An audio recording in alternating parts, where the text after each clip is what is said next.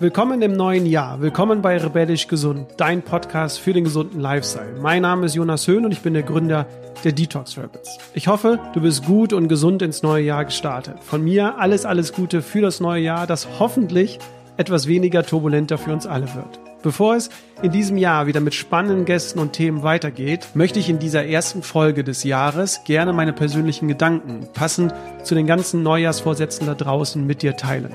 Ausnahmsweise ist es also eine Solo-Folge von mir, bei der ich dir jetzt ganz viel Spaß wünsche. Rebellisch gesund.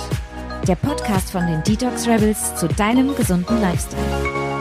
Ja, willkommen im Jahr 2021. Bei mir ist es zur Tradition geworden, dass ich kurz vor Silvester mir einen Tag nehme und das Jahr Revue passieren lasse. Was ist gut gelaufen? Was ist weniger gut gelaufen? Worüber habe ich mich gefreut? Was hat mir weniger gut getan? Mit welchen Menschen habe ich viel Zeit verbracht und mit welchen Menschen weniger? Und das natürlich alles beruflich und privat. Aber ich schaue hier nicht nur zurück, sondern auch nach vorne. Klassische Neujahrsvorsätze habe ich nicht. Aber ich schreibe mir auf, was möchte ich im neuen Jahr beibehalten? Was möchte ich loslassen? Worauf möchte ich meinen Fokus setzen? Welche Menschen und welche Themen sind mir im neuen Jahr wichtig? Wie soll das neue Jahr für mich werden? Ich habe für mich gelernt, dass ich zu jeder Zeit etwas verändern kann in meinem Leben. Jeder Tag ist für mich ein Neustart und jeden Tag kann ich neue Gewohnheiten einführen.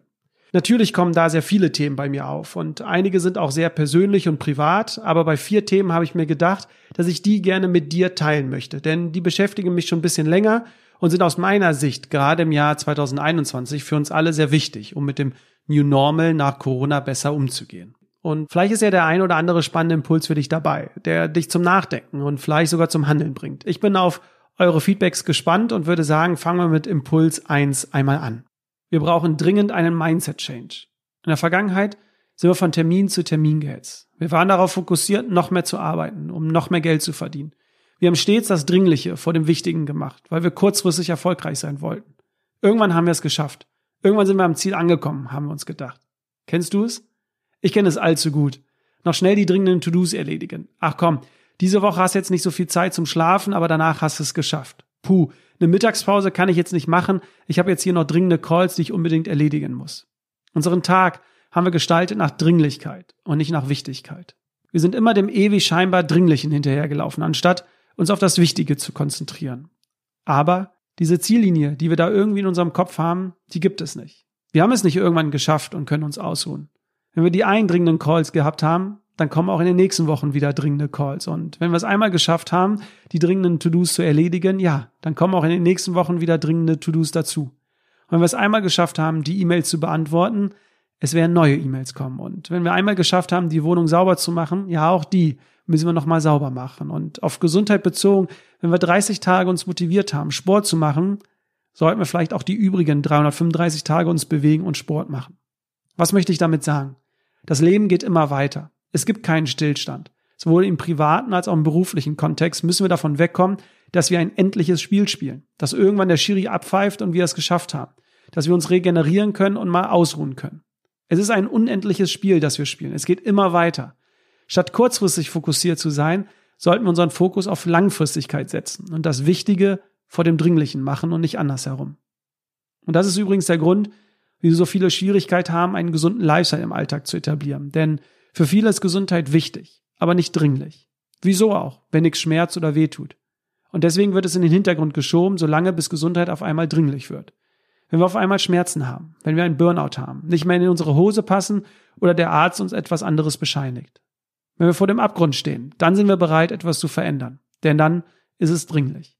Aber lass uns doch so weit nicht kommen. Lass uns doch so managen, dass wir einen Lifestyle haben, der uns glücklich macht, uns gut tut, uns Energie und nach vorne bringt.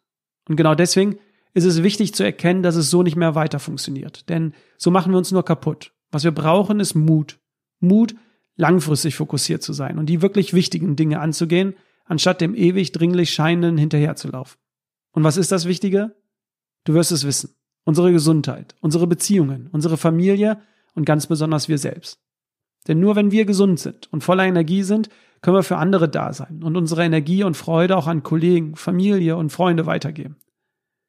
Lass uns also Mut aufbringen und dieses Jahr stets das Wichtige im Blick haben und stets das Wichtige vor dem Dringlichen erledigen.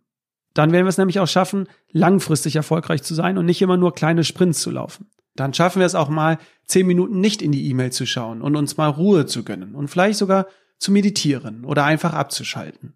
Ja, und vielleicht schaffen wir es dann auch, um 19 Uhr Feierabend zu machen, das Licht auszumachen und vor dem Schlafengehen nicht in die E-Mail zu schauen. Und vielleicht schaffen wir es dann auch, Zeit für unsere Mitarbeiter, für unsere Kollegen, für unsere Freunde und für unsere Familien aufzuwenden, anstatt irgendwie der To-Do-Liste noch hinterher zu rennen. Hier passt übrigens noch ein ganz gutes Beispiel von Gerald Hüther. Wenn du ihn nicht kennst, er gehört zu Deutschlands bekanntesten Gehirnforschern und er hat mir in einem Gespräch verraten, wann die Menschen im Alltag wirklich etwas verändern. Er hat gesagt, dass die Menschen einen Grund brauchen, warum denen die Taube auf dem Dach besser gefällt als der Spatz in der Hand. Dann gelingen Veränderungen, sagt er. Und ja, ich glaube, er hat verdammt recht. Was ist das Langfristige, was du erreichen willst? Was ist das Leben, das du leben willst?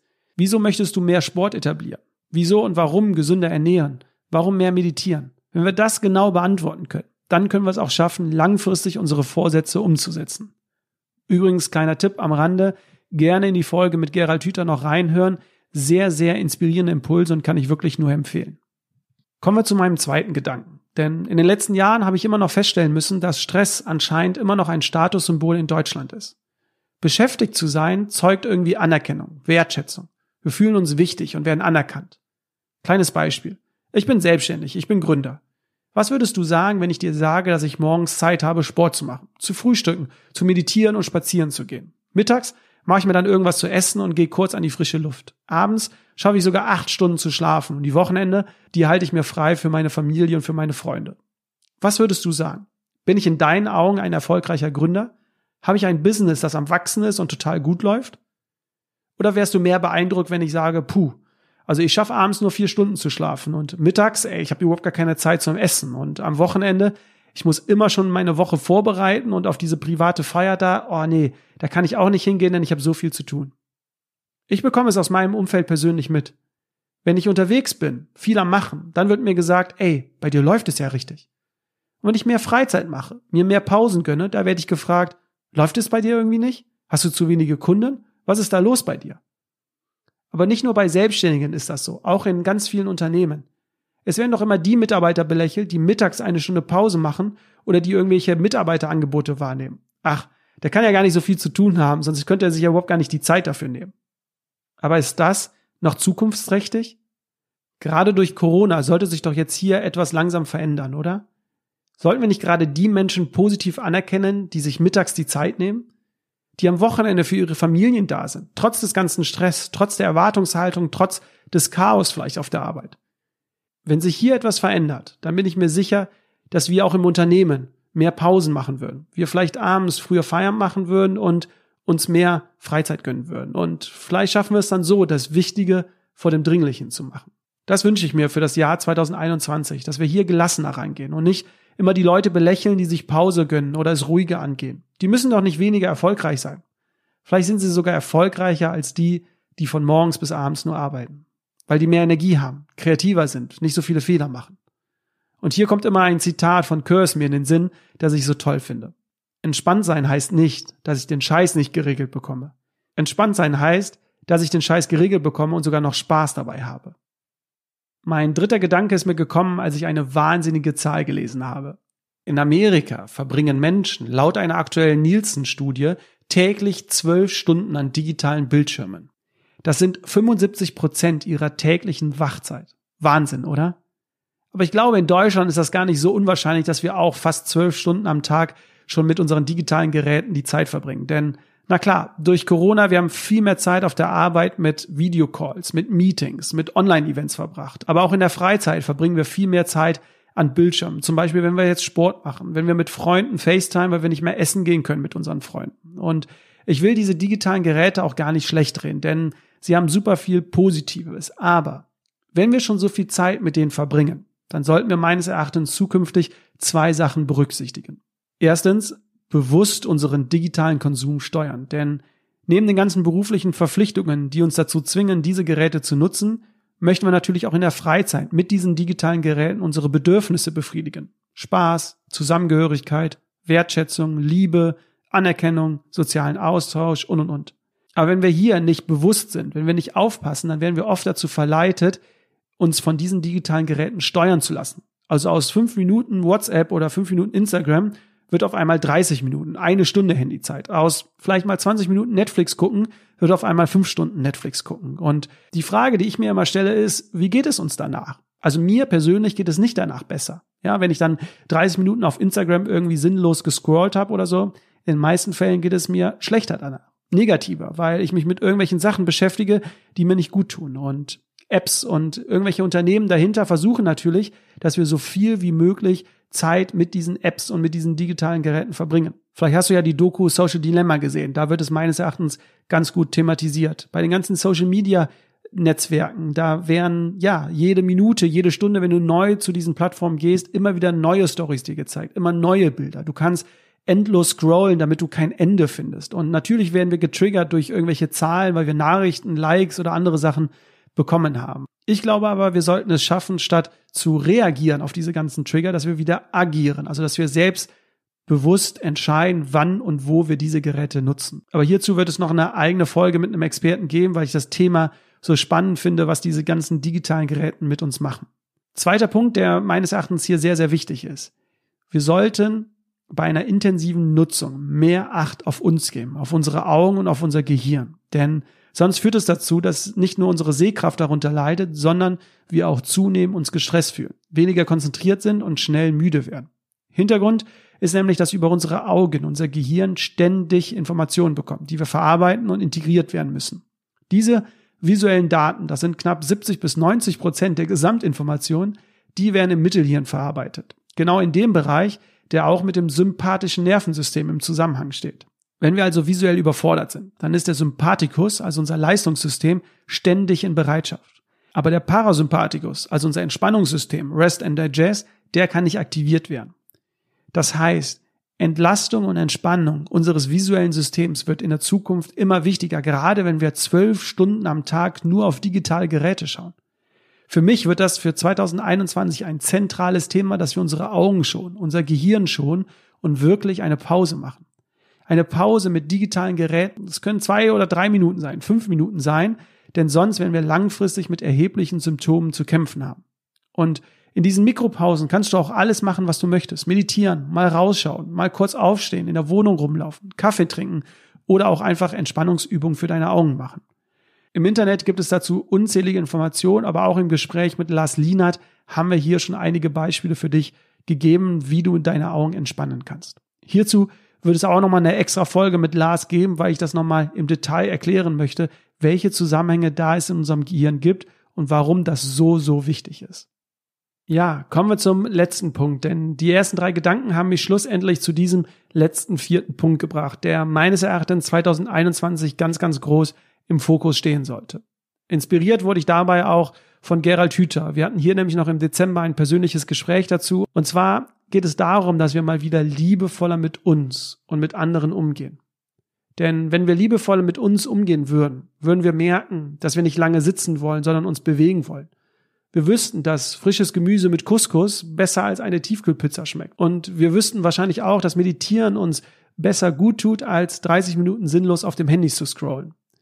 Oftmals stehen wir mit Bein Bein im Leben. Wir sind beruflich erfolgreich, aber wir fühlen uns irgendwie leer. Wir haben den Kontakt mit uns selbst oftmals verloren. Denn wir wollten in den letzten Jahren funktionieren, uns der Gesellschaft und unserem Umfeld anpassen und haben viele Bedürfnisse dafür aufgegeben. Es ist jetzt aber wieder Zeit, unsere Bedürfnisse wiederzufinden. Unsere Neugierde, unseren Bewegungsdrang, unsere Sinnlichkeit, unsere Entdeckungslust und so viele weitere. Statt uns in irgendwelche Welten zu flüchten und uns abzulenken, sollten wir vielleicht mal lieber mit uns selbst auseinandersetzen. Was tut mir gut? Was möchte ich im Alltag machen? Was macht mich glücklich? Wie fühle ich mich auch dabei? Viel zu oft sind wir im Außen. Es ist laut um uns herum und ich kann das zu 100 Prozent verstehen, denn wir haben Schwierigkeiten dann in Verbindung mit uns zu treten. Wie fühlen wir uns eigentlich? Wie geht es uns, wenn draußen es so laut ist und wir immer wieder abgelenkt werden? Aber stell dir mal vor, du würdest wieder liebevoller mit dir selbst umgehen. Wie würdest du die Welt betrachten? Wie würdest du auf der Arbeit mit deinen Kollegen umgehen? Wie würdest du mit deinen Freunden und mit deiner Familie umgehen? Wir würden alle ein liebevolles Miteinander fördern und genau deswegen sollte 2021 das liebevolle Miteinander wieder im Mittelpunkt stehen. Kein Neid, keine Vergleiche, kein Konkurrenzdenken. und auch uns selbst nicht schlecht machen. Ob es unser Aussehen ist, wenn wir in den Spiegel schauen oder wenn wir etwas Neues machen möchten und wir verzweifelt aufgeben und sagen, ich kann das alles nicht. Lieber mehr an uns glauben und liebevoller mit uns umgehen. Denn wie Gerald Hüther in seinem neuen Buch, das übrigens im Februar rauskommt, schon sagt, Lieblosigkeit macht krank. Deshalb ist es an der Zeit zu handeln. Es ist an der Zeit, Wachstum, Würde und einen liebevollen Umgang mit sich selbst in einem neuen System stimmig miteinander zu verbinden. Es ist an der Zeit, rebellisch zu sein. Be a rebel, be kind to you. Natürlich gibt es jetzt noch viel mehr Punkte und viel mehr Impulse, aber das sollte hier auch überhaupt gar keine abschließende Aufzählung sein, sondern relativ kurz vier Impulse, die mich beim Start ins neue Jahr beschäftigt haben und die ich mit dir teilen wollte. Vielleicht ist ja etwas für dich dabei, das dich zum Nachdenken bringt. Ich würde es mir wünschen, wenn wir einfach wieder liebevoller mit uns selbst umgehen und auf uns acht geben. Abschließend wünsche ich dir für das neue Jahr jetzt nur das Beste, Tollste und Schönste. Bleib gesund und alles Gute dir. Und ich freue mich schon, wenn ich dich schon in der nächsten Folge wieder begrüßen darf. Dann auch wieder wie gewohnt mit einem spannenden Gast. Bleib gespannt und egal wo du jetzt bist, egal was du machst, einen schönen Tag dir noch und bis ganz bald. Mach's gut. Ciao.